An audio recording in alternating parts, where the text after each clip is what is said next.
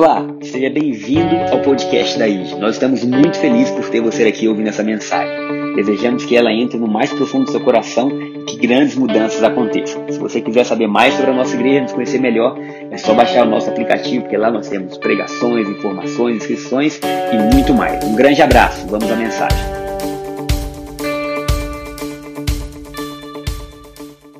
Então, queridos, eu fiquei pensando muito como falar essa frase, o melhor ainda está por vir? Porque eu não quero que a gente tenha uma falsa expectativa do futuro. E durante muitos domingos a gente tem falado que o melhor da nossa vida já aconteceu, que foi lá na cruz. E o melhor já foi liberado, o melhor já foi dado.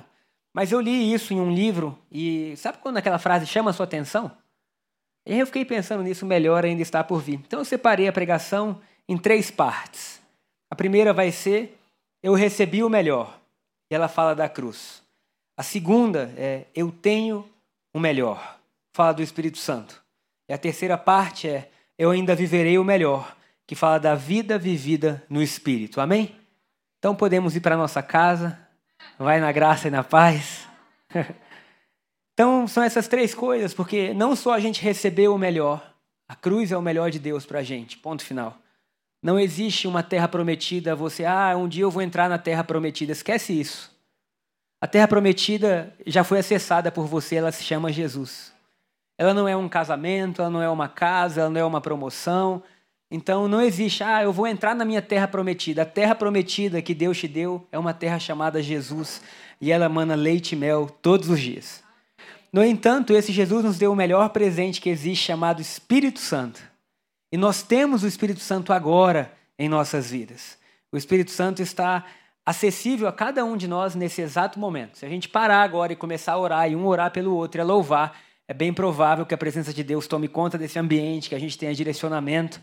E não só nós recebemos e não só nós temos o melhor, como nós viveremos o melhor por conta do Espírito Santo nos levar a viver a melhor vida possível para nós agora. Amém?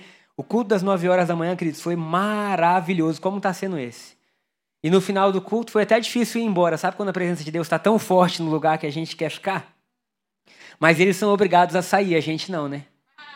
Porque a gente é só o almoço. Então, quem não tiver com fome, a gente canta mais uma para o louvor e a gente vai ficando aqui.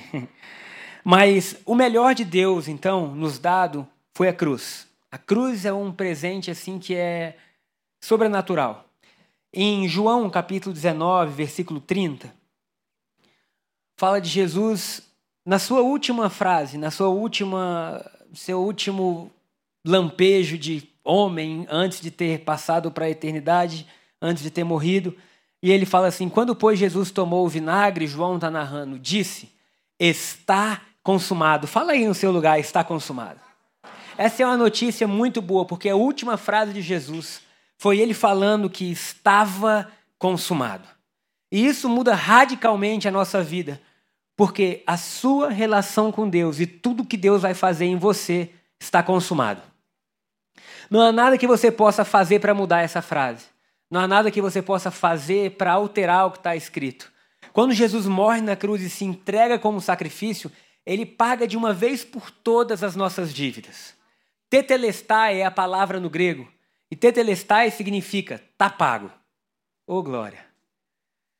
Significa que Jesus olhou as nossas dívidas e se entregou em nosso lugar e falou que tudo que nós precisássemos estava pago. Os nossos pecados estão pagos. As nossas vitórias foram liberadas. Os nossos milagres estão liberados. O mover do Espírito Santo está consumado. Logo, eu não acredito que Deus está criando algo para a gente hoje. Pelo contrário, Deus já criou, a gente só está acessando. A gente só está começando a viver o que Ele disponibilizou. Nessa semana eu abri minha conta para ver a fatura do cartão. Alguém já fez isso?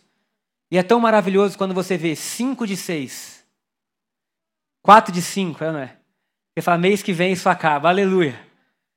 Há uma dívida que você contraiu ou um pagamento que você parcelou. E as parcelas estão ali no seu cartão dizendo: oh, falta mais uma, falta mais duas. Tetelestai era um termo que o comerciante grego utilizava para dizer: a última parcela foi paga. Oh, glória a Deus. Quando Jesus está na cruz, ele olha toda a humanidade, todos os pecados, tudo aquilo que aconteceu, e ele fala: a dívida veio até aqui. Por isso que Paulo grita e diz: já não há condenação para quem está em Cristo Jesus. Já não há nada que nos denigra diante de Deus. Queridos, não adianta você jejuar para tentar pagar a dívida.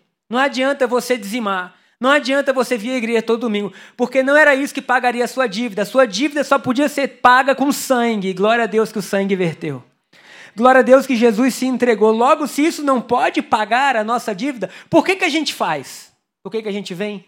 Por que, que a gente compartilha? Por que, que a gente vive? Porque agora nós não fazemos isso para ser, fazemos porque somos. E é totalmente diferente. Nós não estamos tentando quitar uma dívida, pelo contrário, a gente descobriu que a gente é altamente abençoado. E agora a gente vive a vida a partir de um grito dizendo: sobre nós está consumado. O nosso futuro está consumado. O nosso passado está pago. Há uma frase, há três frases que o Joseph Prince tem no seu livro Favor e Merecido, se eu não me engano, também tem Destinados a Reinar. E ele coloca que nós somos altamente favorecidos, vou começar dali, grandemente abençoado, altamente favorecido e totalmente amado. Esse é quem você é. Quando os céus olham para a gente, eles olham assim: se eles estão em Cristo Jesus, eles são grandemente abençoados, altamente favorecidos, totalmente amados. Queridos, essa é uma verdade que nós temos que nos apossar. Porque senão a obra de Jesus na cruz foi completa, mas a gente não recebe. E a gente não pode viver o que a gente não recebe. Está disponível, mas não quer dizer que vai cair sobre a sua vida, a não ser que você se aproprie por fé.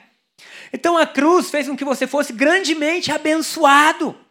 Se você vai fazer algo essa semana, se você tem uma reunião importante, se você quer fazer um curso, entra sabendo, eu sou grandemente abençoado. Sabe, se existe alguma pessoa para ser abençoada aqui hoje, eu estou em número um. Alguém mais está em número um? Eu falo, pode ter alguém comigo. Acima não, porque eu sei que eu sou grandemente abençoado. Porque a cruz é o que me credencia a receber. Logo, queridos, nós estamos na frente altamente favorecido. Deus olha para a gente e Ele entrega para a gente coisas que falam assim: vocês são favorecidos e totalmente amados. Então, tetelestai significa que a última parcela foi paga, já não há condenação. Existia também um, um, os juízes da época quando eles tinham as folhas que anotavam todos os crimes, que faziam com que aquela pessoa que tinha cometido o crime pagasse a sua, o seu crime, no último dia da sentença, o juiz dizia tetelestai, rasgava a sentença de condenação. Quando Jesus olhou o que estava acontecendo na cruz e ele olhou para a gente, ele falou: a condenação de você está rasgada. Paulo fala isso em Colossenses, dizendo: o escrito de dívida foi encravado na cruz. Glória a Deus. Deus não olha para você hoje, se você está em Cristo Jesus, pensando, Ele tem uma dívida para comigo. Porque o sangue de Jesus é poderoso para tirar toda condenação da sua vida. Condenação do que você fez na sua infância, na sua adolescência, na sua juventude, condenação do que você fez ontem, condenação do que você faria hoje. E condenação se amanhã você tropeçar e cair, o sangue de Jesus que verteu lá atrás te torna puro. Oh, glória a Deus. Será que você pode aplaudir Jesus por isso? Quão maravilhoso é a gente poder viver sem condenação. O escândalo da cruz, escândalo para os gregos, loucura para o judeu. Quem pode compreender o que aconteceu na cruz? Nós vivermos sem termos nenhum tipo de dívida com Deus. Glória a Deus. Aí tem gente que pensa assim, mas isso é perigoso pregar, porque se pregar isso, o povo vai querer viver pecando. Querido, ninguém gosta de viver endividado, não. Ninguém gosta de abrir a conta e achar que o sangue de Jesus passou lá, deixando tudo vermelho. Ninguém gosta. O ser humano ele foi criado para o melhor. Logo, quando Deus fala que não há condenação, não é para você falar, ah, que bom, vou pecar de consciência livre agora. Não, querido. Agora você vai viver a vida de Deus de consciência livre. Agora é, o seu passado foi perdoado, seu presente foi apagado, agora há um novo futuro para você. E isso é brilhante para todo aquele que crê, porque é a possibilidade da gente viver diferente. Os artistas também falavam tetelestai quando eles terminavam a sua obra-prima. Que coisa maravilhosa. Jesus na cruz dizendo: Essa é a minha obra-prima.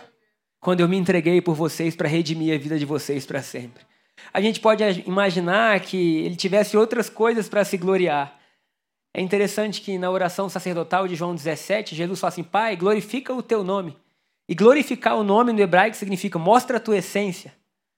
E na cruz Deus mostrou a essência dele. Oh, glória! um Deus que partilha, um Deus que se doa, um Deus que se torna o sacrifício. Aleluia. Ele fala: essa é a obra-prima. Tetelestai. Será que você pode falar tetelestai no seu lugar? Imagina você acordar todos os dias pensando nisso. Altamente favorecido, amplamente amado, agraciado, não há condenação. Mas mais do que isso, também quando um cordeiro era oferecido a um sacerdote da época, um cordeiro que era símbolo da substituição dos pecados do homem, se o cordeiro fosse perfeito, o sacerdote falava, tetelestai. Jesus na cruz, ele olha para si e fala: Eis o cordeiro perfeito, aceito por Deus. Tetelestai. Então, queridos, a cruz, ela é o início, ela é o que nos assegura uma vida brilhante. A cruz é o pontapé inicial. Não existe vida cristã, não existe evangelho sem a cruz. A cruz não é um adendo na história, a cruz é a mudança total da história. A cruz é o homem tendo que se esforçar com toda a sua força para se achegar a Deus e perceber que Deus se esforçou para descer. É ver que Deus se tornou homem.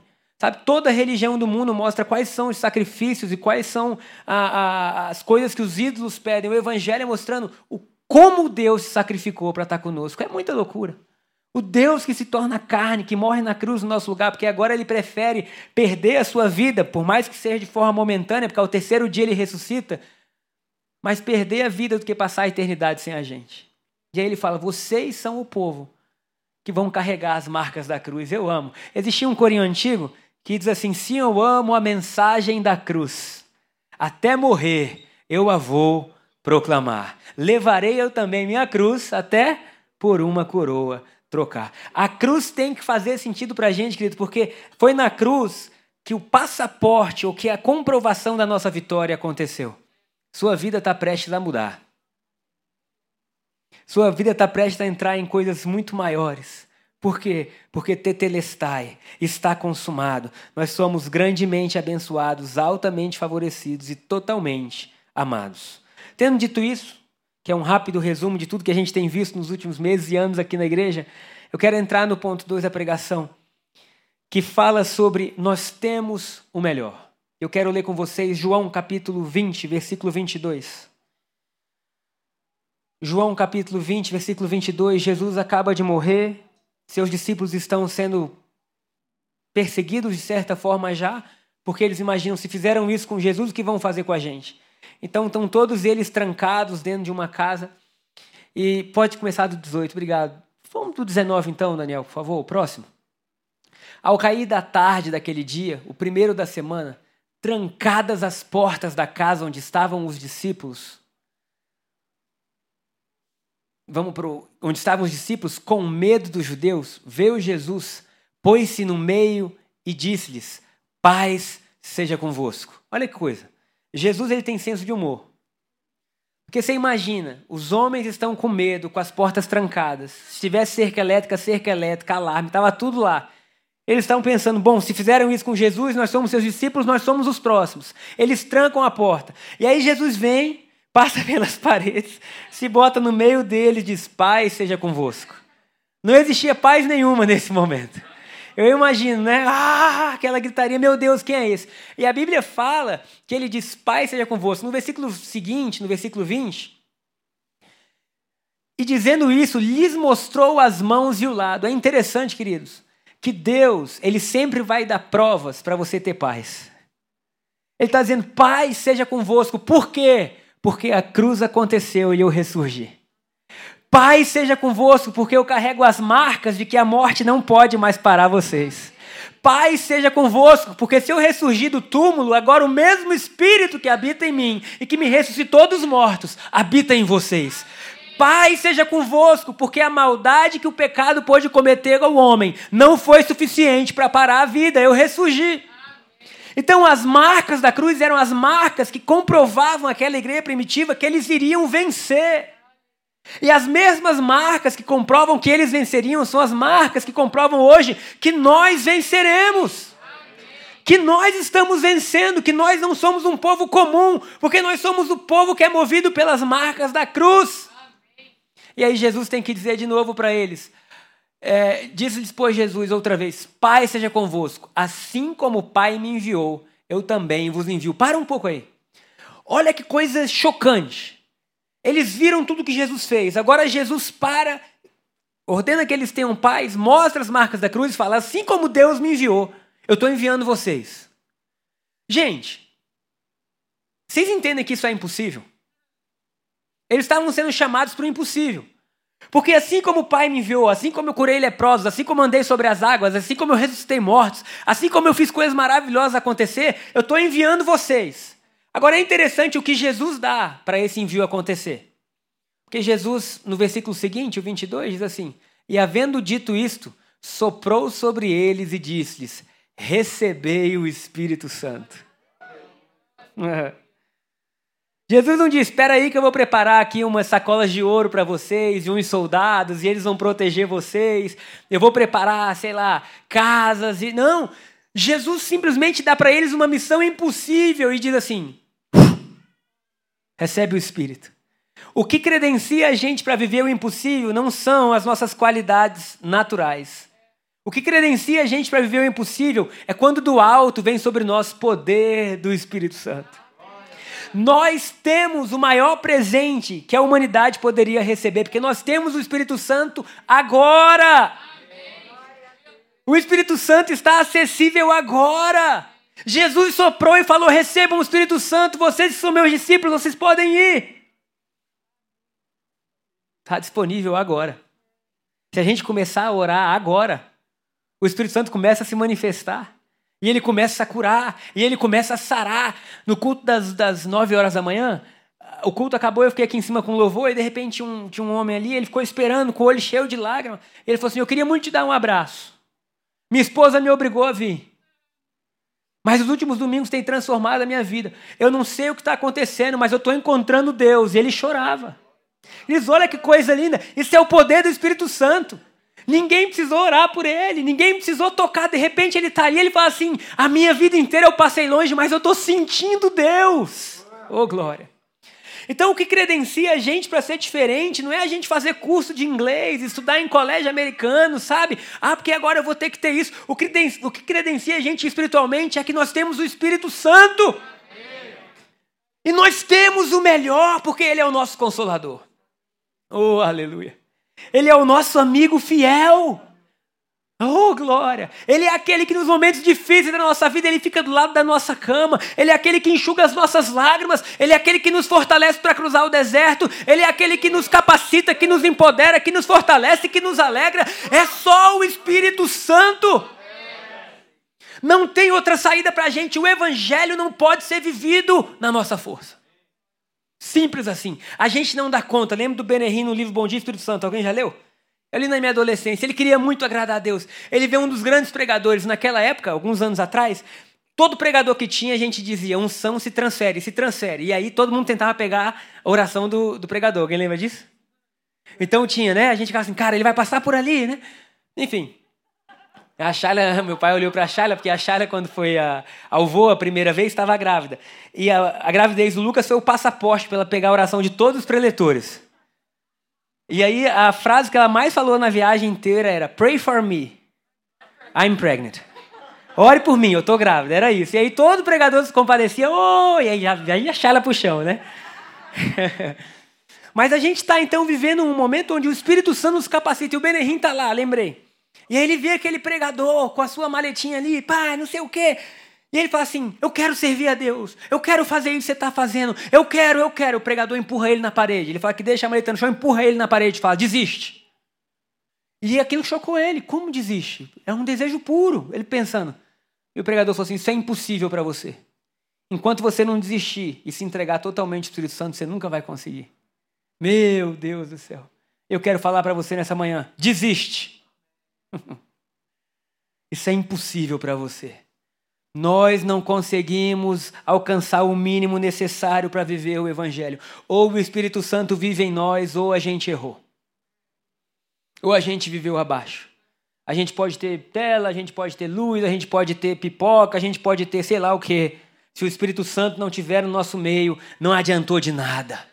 Porque é o Espírito Santo que vivifica, é Ele que convence, é Ele. Queridos, se a gente tiver no nosso carro hoje falar Espírito Santo me ajuda, ele ajuda.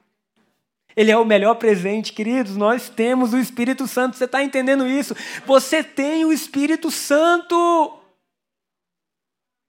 Não é algo que está assim, ah, não, fulano tem. Todo aquele que crê, recebe. E ele está com você. Agora, nesse exato momento. Paulo falou assim: o mesmo Espírito que ressurgiu ou que ressuscitou Jesus dentre os mortos habita em vocês. Queridos, habita em vocês, agora mesmo. O Espírito Santo está aí dentro. Talvez a gente só não tenha muita consciência disso. Eu lembro, há uns dois anos atrás, o Vitor Mendes. Ele estava num aniversário, e aí ele sentou do meu lado e falou: Sabe que Deus falou comigo essa semana? Aí eu falei: O quê? Ele falou assim: Deus falou comigo, por que você não desfruta de mim? E aí Deus falou com ele: Você vive correndo, você vive para lá e você vive para cá. Por que, que você não para? Eu estou mais perto do que você imagina. Eu estou querendo. E aí ele falava aquilo. Sabe quando alguém está contando algo que Deus falou com ele e você está recebendo? E aí eu já estava assim, Deus, eu preciso desfrutar também, eu preciso desfrutar também. Queridos, a vida do Evangelho é uma vida movida pelo Espírito. Por que, que é uma vida movida pelo Espírito Santo? Porque essa vida da nova aliança, nova aliança inaugurada pela cruz, a vida que foi inaugurada depois do Tetelestai, ela é uma vida de liberdade. É uma vida onde a religião não comporta mais essa vida, porque a vida é muito maior que a religião. Então Deus fala: Eu quero te livrar dos rituais, eu quero te livrar dos 20 passos que você tinha que dar até chegar a tal lugar, para então você poder receber. A Bíblia fala que aquele que crê recebe, o que pede recebe, o que busca encontra, o que bate abre se lizar. Eu quero te mostrar um tempo de relacionamento, ok? Então nós não estamos na religião, mas do outro lado nós também não estamos no pecado, amém? Porque nós não somos nem escravos da religião, nem escravos do pecado.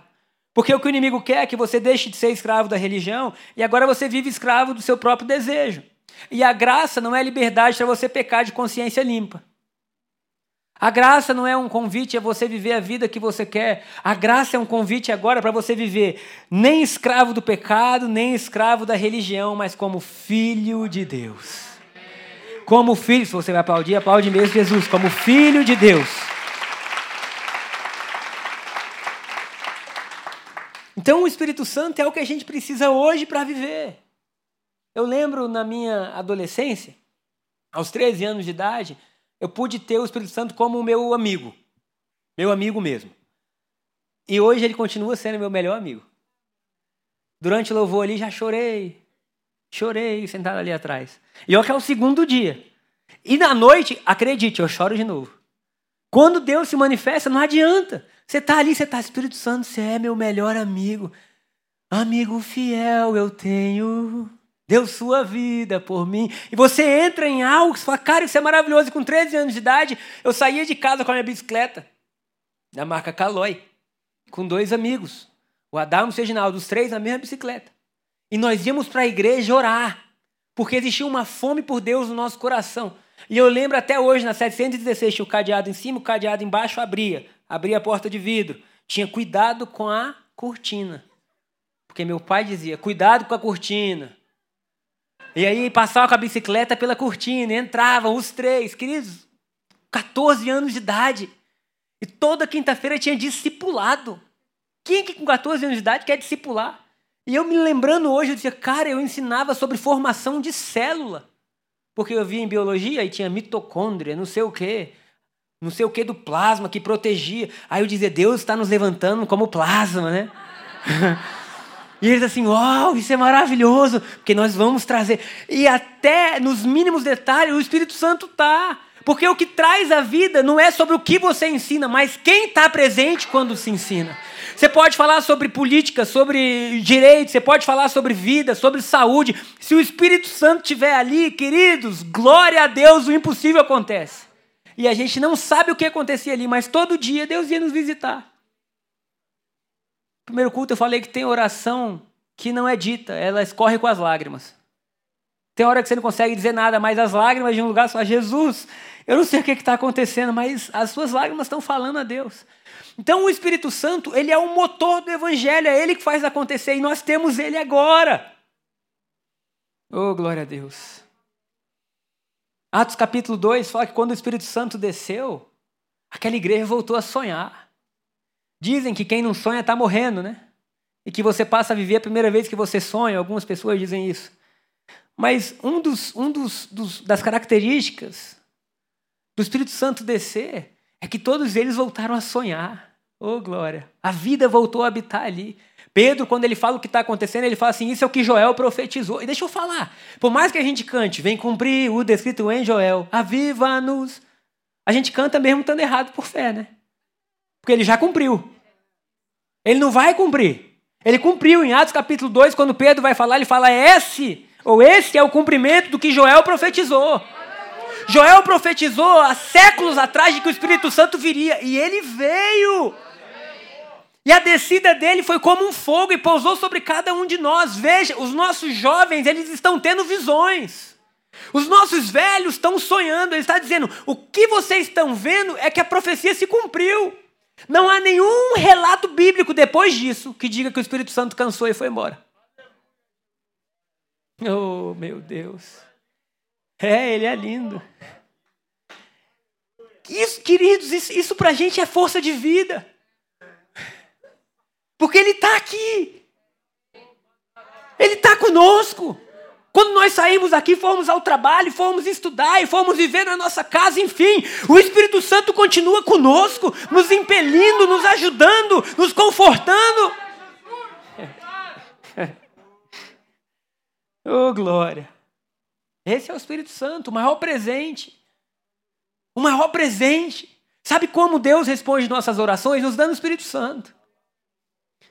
O problema é que a gente está tão terreno que até a nossa oração é só por coisa terrena. E aí Deus fala assim: quer que eu te responda? Recebe o Espírito. Eita, aleluia. Porque Ele vai direcionar seus olhos, Ele vai direcionar seu coração, Ele vai direcionar sua vida. Ele está aqui antes de você vir, depois que você for, Ele vai continuar aqui. O trabalho dele é lembrar você quem você é. O trabalho dele é formar a imagem de Jesus em você. Sabe, tem dia que eu estou mal, que eu falo, Espírito Santo, pode trabalhar. É o seu trabalho me ajudar. O trabalho do Espírito Santo não é lembrar você quão sujo você era. Quem faz isso é o diabo. O trabalho do Espírito Santo é lembrar: existiu uma cruz. Deus morreu. Oh, meu Deus. Sabe? Por amor ele se entregou, mas a morte não pôde detê-lo e ele ressuscitou. E esse Cristo que ressuscitou me mandou viver dentro de você para que agora você seja como ele é. Ah, querido, aleluia. Só o Espírito Santo pode fazer isso. A gente pode ler e reler a Bíblia. Ler e reler. Se o Espírito Santo não, não, não clarear para a gente, fica tudo escuro. É igual o eunuco. Você entende o que você está lendo? Não. E de repente vem o Espírito Santo e faz as coisas simples da vida a gente aprender. Ele é o nosso professor. João, quando ele escreve a sua carta, 1 João, ele fala assim: vocês não vão precisar de outros professores, porque o Espírito vive em vocês. Eita Jesus. Eita Jesus. Vocês não vão precisar de outras pessoas, como se a gente tivesse o tempo inteiro. Deixa eu ligar para alguém, deixa eu ligar para alguém. Eu preciso falar com alguém, porque alguém precisa me ajudar, querido. Espírito Santo, guia minha vida. Espírito Santo, guia minha vida. Espírito Santo, você é o meu professor. Está escrito que você é o meu professor, me ensina. Aí ele vem, faz alguém cruzar o seu caminho. Ou ele faz você ter um sonho, ou de repente ele fala claramente ao seu ouvido. Eu não sei como ele vai fazer, esse é o papel dele, eu sei que ele faz. Porque esse é o Espírito Santo. Então a igreja que a gente vive hoje, que a gente vive, que eu digo, não é id, não. A igreja de Jesus tem que ser uma igreja movida pelo Espírito. Porque se não é movido pelo Espírito, não é igreja. Não é igreja. Oh, aleluia. Então o Espírito Santo nos leva a sonhar, a ter visões do futuro, a acreditar, a ter uma, uma confiança. Há anos atrás eu preguei sobre parresia, que no grego é coragem alegre, que a igreja recebeu depois que o Espírito Santo desceu. Coragem alegre.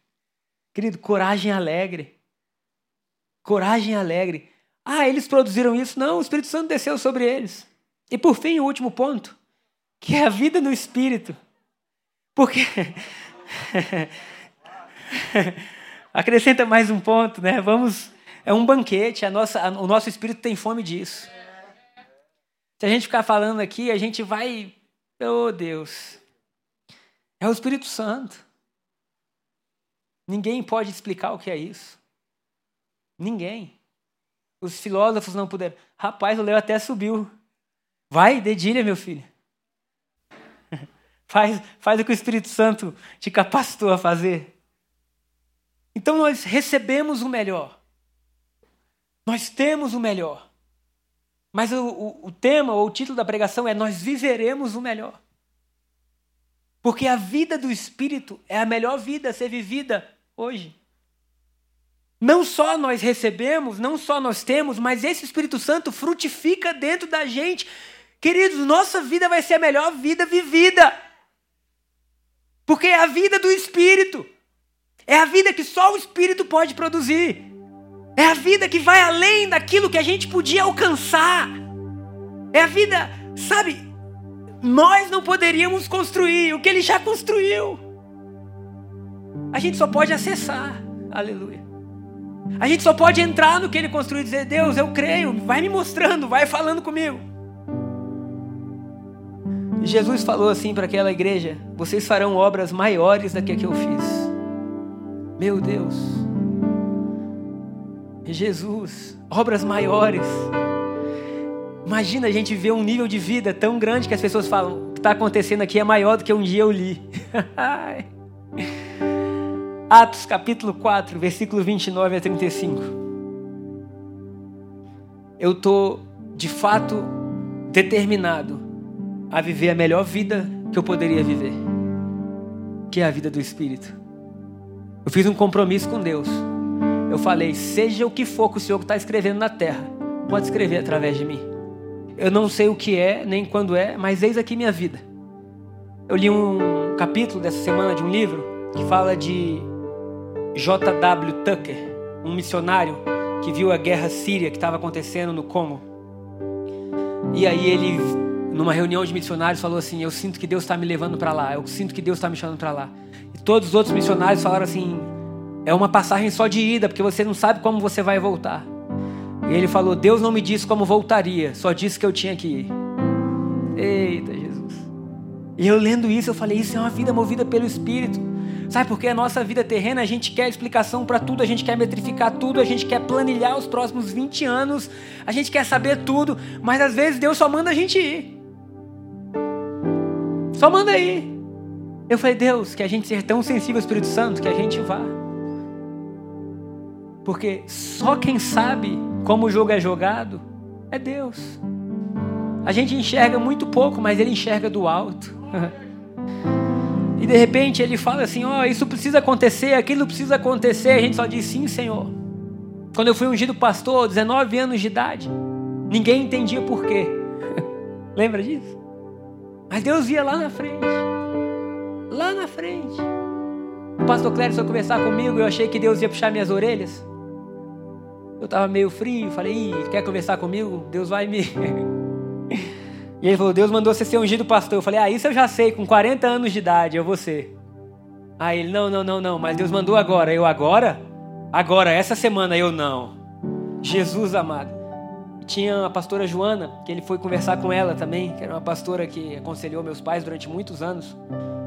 E ela falou assim: Ele é muito novo, eu não vou fazer isso com ele. E aí no dia anterior da unção, ela falou que teve uma visão. E aí Deus ungia a minha cabeça e falava para assim: Ele é o meu pastor. E aí no meio da ordenação, quem chega? ela. E aí ela fez igual a visão. Não adiantava ungir só com o dedo. Ela quebrou o negócio de óleo na minha cabeça toda. E ela falava, Deus mostrava descendo pela barba. E aí, meus queridos, eu virei um óleo santo. Naquela época ninguém entendia. Mas Deus entendia. Tem coisa que a gente não entende hoje, mas o Espírito guia. O Espírito direciona. Sabe, e a nossa, a nossa vida é dizer: Deus, eis-me aqui, sim, Senhor, sim, Senhor. Atos capítulo 4, versículo 29. A igreja está sendo perseguida, muitos estão morrendo. Eles prendem, prendem Pedro e João com a finalidade de, de amordaçar tudo o que está acontecendo. Mas depois soltam e falam: oh, vocês não podem mais falar no nome de Jesus. Eles voltam para a congregação, para a casa onde eles reuniam. E eles oram assim: agora, Senhor, Olha para as suas ameaças e concede aos teus servos que anunciem com toda a intrepidez a tua palavra. Para aí, tem alguma coisa errada com eles. Porque eles acabaram de ser presos, acabaram de ser feridos, acabaram de ser espancados. E eles voltam e eles falam: Isso que nos fez viver essa vergonha pública nos dá mais. nos dá mais intrepidez, nos dá mais ousadia, porque a vida só vale ser vivida com o Espírito Santo. E a palavra continua dizendo o seguinte: Enquanto estendes a mão para fazer curas, sinais e prodígios por intermédio do nome do teu santo servo Jesus, queridos, aquela igreja começou a ver curas, sinais, prodígios, e é isso que você vai ver. Cura na sua vida, cura nas suas emoções, sinais, prodígios. Verso seguinte: Tendo eles orado, tremeu o lugar onde estavam reunidos e todos ficaram cheios do Espírito Santo. A resposta de Deus foi o Espírito Santo, de novo. Vocês querem intrepidez? Toma o Espírito Santo. Você quer sabedoria? Toma o Espírito Santo. Você quer vida? Toma o Espírito Santo. Sabe? Você quer sair da depressão? Toma o Espírito Santo. Esse é o remédio de Deus. E com intrepidez anunciavam a palavra de Deus. Olha o que começa a acontecer. Percebe? Eles receberam o Espírito Santo. Eles não podiam produzir o que vai ser narrado agora. Estava além da força deles. Da multidão dos que creram, era um só o coração e a alma. Pessoas começaram a aceitar Jesus porque o Espírito Santo começou a se manifestar. O versículo seguinte é: uma multidão começou a crer que Jesus é o Senhor, porque aquela igreja estava cheia de Deus. Não estava cheia das notícias do rádio, não não estava cheio do que estava acontecendo, elas estavam cheias do Espírito. Uma multidão creu e era um só o coração, e era uma só a alma. Ninguém considerava exclusivamente sua nenhuma das coisas que possuía. Tudo, porém, lhes era comum. Queridos, que doideira! Que doideira! Porque a única coisa que Jesus considerou Deus, ou chamou de Deus, sem ser Deus, foi o dinheiro. E um dos sinais de que essa igreja estava cheia do Espírito Santo é que eles passaram a não considerar sua coisa nenhuma. Não tem como a gente reproduzir isso se o Espírito Santo não descer. Não existe momento de generosidade, a gente pode falar, desenhar, sabe? De repente o Espírito Santo desce e aquelas pessoas têm uma visão tão grande da eternidade que elas falam: a nossa vida é movida por propósito eterno. Logo, tudo que a gente tem é dele. Meu Deus, meu Deus. Com grande poder, dínamos, ou em algumas outras versões, dunamis essa palavra significa uma dinamite.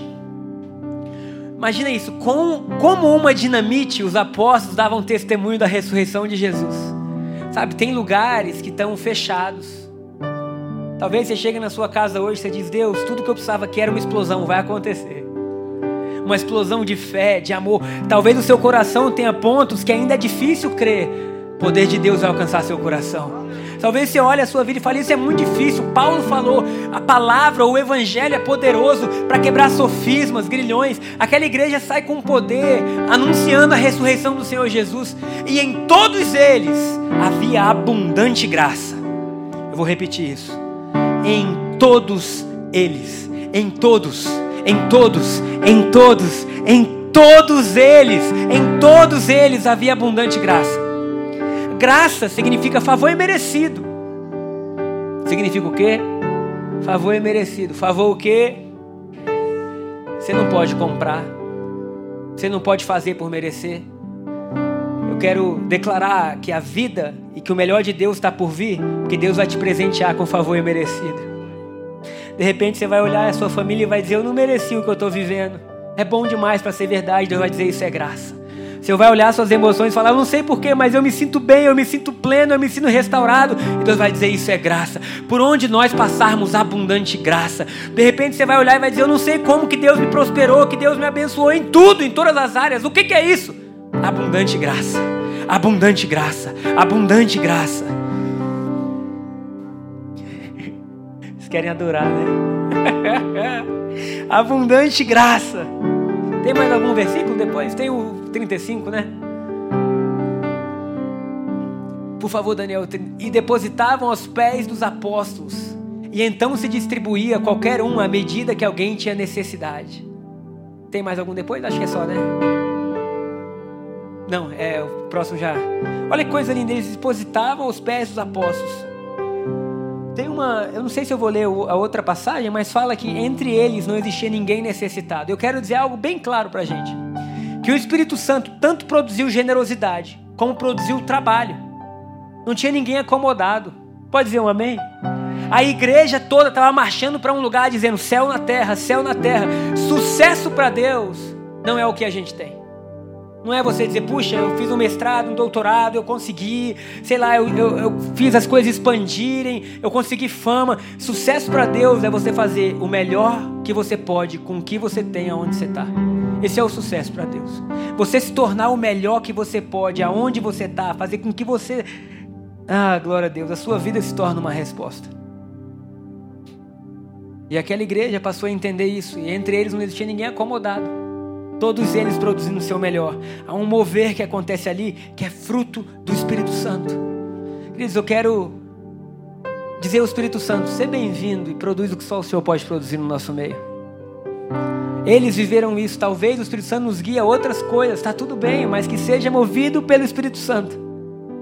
E em Gálatas, capítulo 5, versículo 23, fala da vida que você vai ter. Amém? Você recebe? a vida que é sua, a vida que é minha, nós não fomos chamados para viver uma vida abaixo disso.